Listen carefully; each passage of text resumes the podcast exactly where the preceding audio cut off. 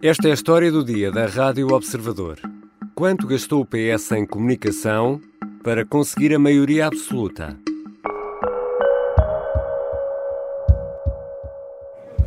Em primeiro lugar, quanto à maioria? Bom, a maioria nasceu da vontade dos portugueses.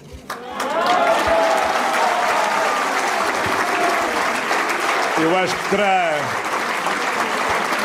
Acho que terá, porventura, alguma dificuldade, mas deverá perguntar aos mais de 2 milhões de portugueses que votaram no PS porque é que votaram no PS. A 30 de janeiro de 2021, António Costa conquistava uma maioria absoluta. Na noite da vitória, nos festejos em Lisboa, o Primeiro-Ministro agradecia aos portugueses a confiança na estabilidade. O observador foi perceber quanto gastaram os maiores partidos em comunicação e se isso trouxe ou não vantagens a quem mais investiu. Vou conversar com o editor de política do Observador, Rui Pedro Antunes. Eu sou Ricardo Conceição e esta é a história do dia.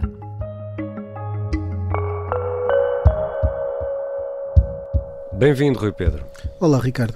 Rui, todos os partidos, ou pelo menos aqueles que têm assento parlamentar, têm departamentos ou consultores de comunicação, ou não?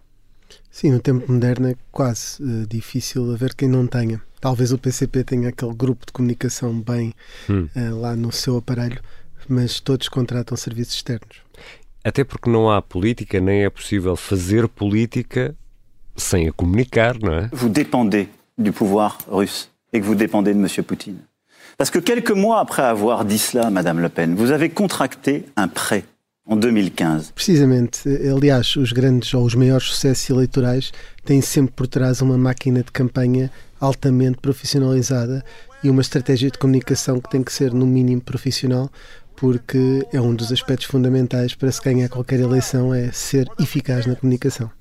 Generations of Americans have responded with a simple creed that sums up the spirit of a people. Yes, we can. Yes, we can. E Ricardo, na comunicação é onde se decide tudo, de facto, uhum. desde a cor um, ehm, que um candidato tem numa gravata uh, num cartaz, ou por exemplo, frases uh, que estamos muito habituados, por exemplo, o Yes We Can de, de Barack Obama foi uh, muito trabalhado pela comunicação para ser um slogan, mas se quisermos um exemplo nacional, a forma como foi criado o slogan de Soares é fixe uhum. para que Mário, Mário Soares se aproximasse dos jovens é um desses exemplos, não é? Pode ser mais ou menos profissional a estrutura que, que o cria, mas precisamente a comunicação tem este alcance de chegar às pessoas, às vezes com frases, outras vezes com imagens, outras vezes com conceitos que depois chegam às pessoas de uma forma mais direta e mundana, se assim podemos dizer. Obviamente, a comunicação custa dinheiro, como tudo na vida, e tu, Rui Pedro, foste olhar para as contas do PS e do PSD precisamente para a rubrica comunicação? Precisamente, eh, um, o Tribunal Constitucional uh, tem acesso, principalmente à entidade das contas, a esses dados de uma forma muito uh, específica, ou seja, primeiro há um bolo grande em que são divididos em grandes áreas um, estes valores e depois há uma leitura mais fina, uma uhum. documentação uhum. mais fina em que dá para precisar mais em que é que os gastos são efetivamente feitos. E foi para esses gastos que fomos olhar porque o PS tinha um grande volume de gastos em agências de comunicação e em estudos de opinião, em contraste com os outros partidos que não se dedicavam tanto a isto. Então, vamos comparar estes dois. Quanto gastou o PSD, por exemplo?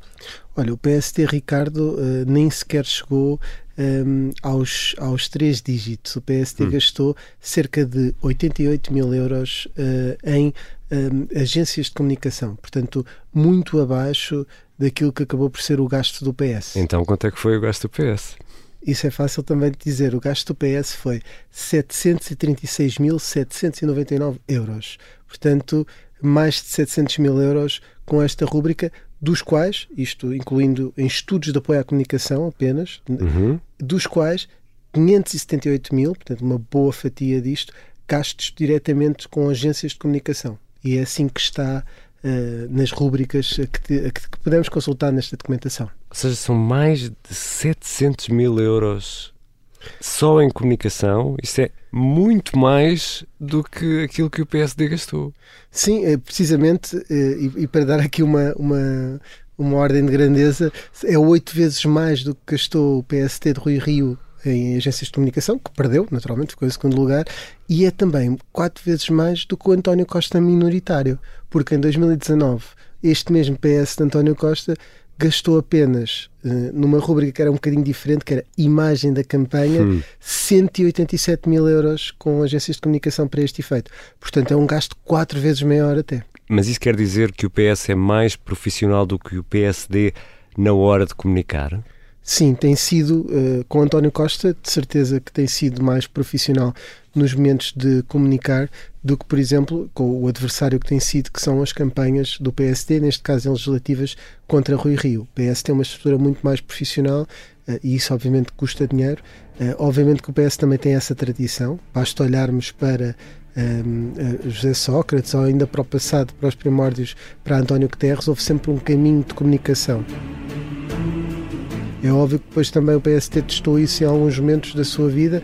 Lembramos do Menino Guerreiro de, de Pedro Santana Lopes. Um homem também chora, menina morena, também deseja colo, palavras amenas. E na, na altura que estava na moda ir buscar grandes marqueteiros brasileiros. Uhum. Uh, no caso do PS até tinha sido o Edson Ataíde, um, no caso do PSD foi, foi, foi, outra empresa de comunicação brasileira, mas Passos Coelho também recorreu a um, a um, ao mercado brasileiro para, para conseguir, porque de facto é muito forte em matéria de comunicação e, e, de facto ao longo dos tempos foi, foi existindo esta profissionalização. O que é certo é que Rui Rio fugiu um bocadinho disso quase como marca, marca d'água, como uhum. marca dele, ou seja, não queria muito seguir o que diziam as sondagens, os estudos de opinião. Eu gosto de estar é junto do país real, junto dos problemas reais, junto dos resultados reais e não das sondagens que não sei o que é, que não sei o que mais. O Passo Escolho pediu infinitamente muito mais sondagens do que Rui Rio. Uh, queria saber mais o que os eleitores pensavam. Uh, Rui Rio queria passar a outra imagem, não queria gastar dinheiro nesse tipo de situações. Obviamente que tinha uma equipa de comunicação, mas era uma equipa muito, muito reduzida, com contratações externas muito específicas e muito limitadas, e nada como uma campanha muito pensada e com gastos muito avolumados nesta área. Já voltamos à conversa com o editor de política do Observador, Rui Pedro Antunes. Qual será, afinal, a consequência prática deste investimento em comunicação? E será que há mesmo um ganho no que toca a resultados? À primeira vista, parece que sim.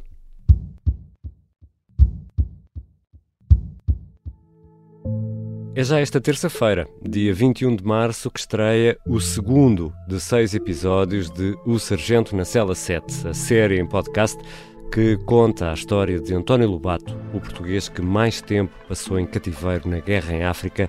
Foram sete anos e meio em condições verdadeiramente terríveis. Estes episódios um, do Observador Podcast Plus têm música original de Noiserve, é esta que estamos aqui a ouvir em fundo, e são narrados pelo ator Pepe Rapazote. Bem sei que isto pode soar eh, suspeito, mas este podcast está mesmo, mesmo, mesmo bom. Conta uma história incrível de guerra, de amor e também de uma operação secreta lançada para resgatar prisioneiros de guerra portugueses na Guiné-Conakry, uma operação secreta que provocou centenas de mortos. Este podcast, o Sargento na Cela 7, pode ser ouvido no site do Observador e nas plataformas de podcast. E para não perder um episódio, basta fazer aquilo que faz com a história do dia clicar em Seguir. Estamos de regresso à conversa com o editor de política do Observador, Rui Pedro Antunes. Rui Pedro, já percebemos que o PS gastou muito mais do que o PSD em comunicação, mas concretamente em quê? O que é que é isso de gastar mais de meio milhão de euros em agências de comunicação? Olha, Ricardo, o que isto quer dizer é que o PS quis saber a cada altura o que pensava um, os ele... pensavam os eleitores e, hum. e, os portugueses. E, portanto, foram testando o eleitorado sobre determinados temas. Nós sabemos mais tarde, porque o principal guru de António Costa revelou que, por exemplo, a TAP era uma preocupação durante a campanha e havia temas a que António Costa tentava fugir. O próprio tabu em torno da palavra maioria é algo que foi testado porque hum. os portugueses têm uma má relação com, com a maioria, embora quisessem estabilidade. Esta foi uma vitória da humildade, da confiança e pela estabilidade. E, portanto, o que, o que fizeram os estudos foram permanentemente questionando uh, os portugueses em sondagens em como estava a situação, não apenas uh, estudos uh, a dizerem quem pensa votar da intenção de voto, uhum. mas estudos qualitativos, que é, portugueses estão a votar com a carteira, estão a votar com emoção, estão a votar contra a TAP, a favor da TAP, e isto deu a António Costa margem para, se, para ir jogando com isto e ir, ir afinando as suas declarações ao longo da campanha. Obviamente que isto mais tarde, uh, tudo indica que pode dar frutos, porque vai sabendo sempre com o que conta e o que, dá bons resultados. há duas faturas de 172 mil euros cada uma. Isto são valores muito, muito elevados. altos, não é? Mas e no meio disso tudo, Rui Pedro Antunes, onde é que ficam os bonés e as canetas, os autocolantes da campanha eleitoral? É, é, uma, das coisas, uma das coisas típicas de campanha eleitoral, eu acho que já fiz todas, regionais, europeias, presidenciais, é parece sempre alguém a pedir uma canetinha. Não tem uma caneta, depois vem alguém a reclamar, esta não escreve antes de chegar ao fim da rua. E eu, eu costumava dizer um, um, um, um responsável mais operacional da campanha que normalmente mandava-se fazer sempre cinco e quatro delas não escreviam, uh, porque saía mais barato não escrever, mas dava boa figura às pessoas, sempre se parava para falar com elas. Uh, não sei se isso alguma vez foi assim. Os brindes sempre foram uma espécie de produto por excelência uhum. das campanhas, em que uh, acaba por reduzir o, a distância entre o político e o eleitor na rua. É uma forma de aproximação e tem uma importância muito grande também. Uh, neste caso, o PS gastou 175 mil euros, que é quase o dobro do que o PSD gastou, que foram 80 mil. Portanto, também aqui uh, o PS foi com a força toda uh, e de facto distribuiu estes, estes brindes, que também é uma forma de comunicar. Todos esses slogans Sim. que falávamos há pouco, a imagem, a cor, estão sempre vertidos nesses brindes. Mas a caneta, ou o boné, ou o saco de plástico, agora já, já deve ser proibido entregar sacos de plástico.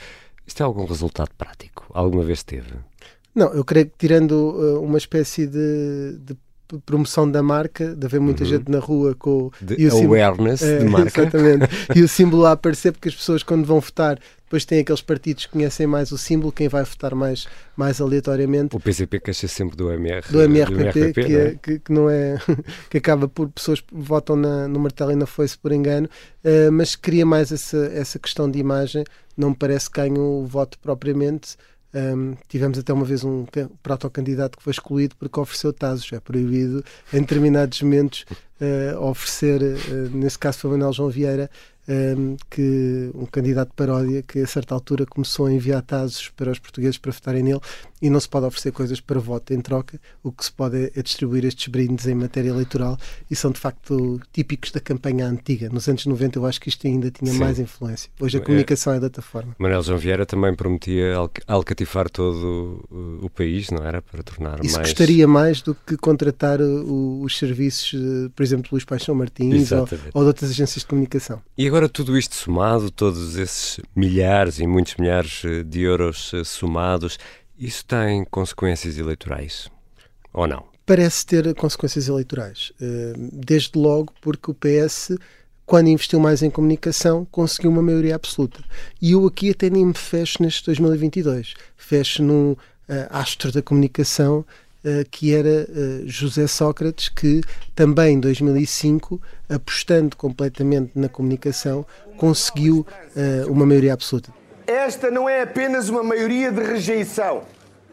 Esta é uma maioria de afirmação de uma alternativa, de uma ambição e de uma vontade de mudança que se expressou em Portugal. Tem graça porque o Luís Paixão Martins eh, costuma dizer que a cor do PS é o verde. Porquê? Hum. O António Costa Gravata Verde é propositado.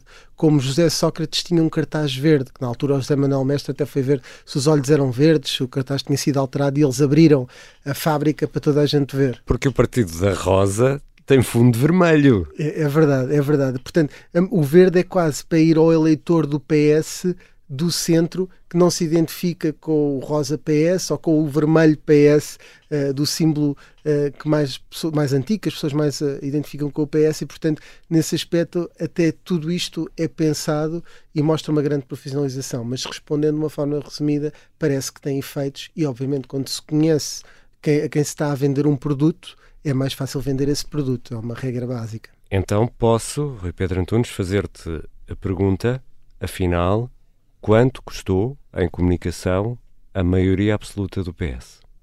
Olha, Ricardo, vamos apontar assim, porque depende das contas que fazemos, mais de um milhão. Porquê? Em concessão da campanha, agências e estudos de mercado, estamos a falar de, cerca de 600 mil euros.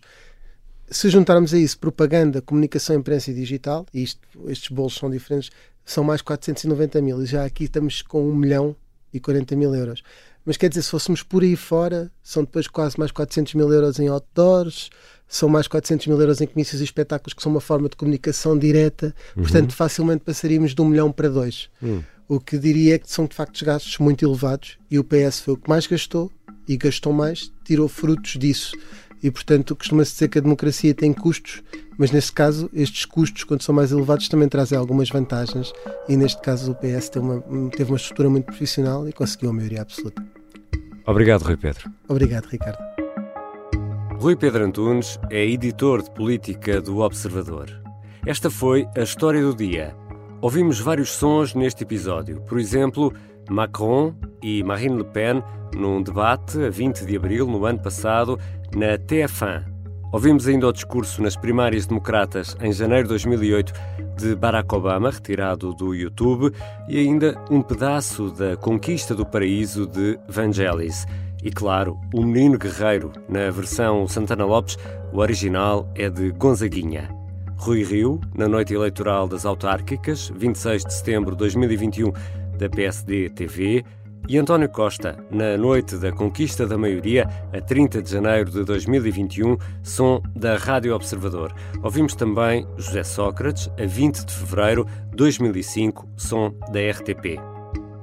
Este episódio contou com a colaboração do jornalista Mário Silva da Costa, sonoplastia de Artur Costa e a música do genérico é do João Ribeiro. Eu sou o Ricardo Conceição. Até amanhã.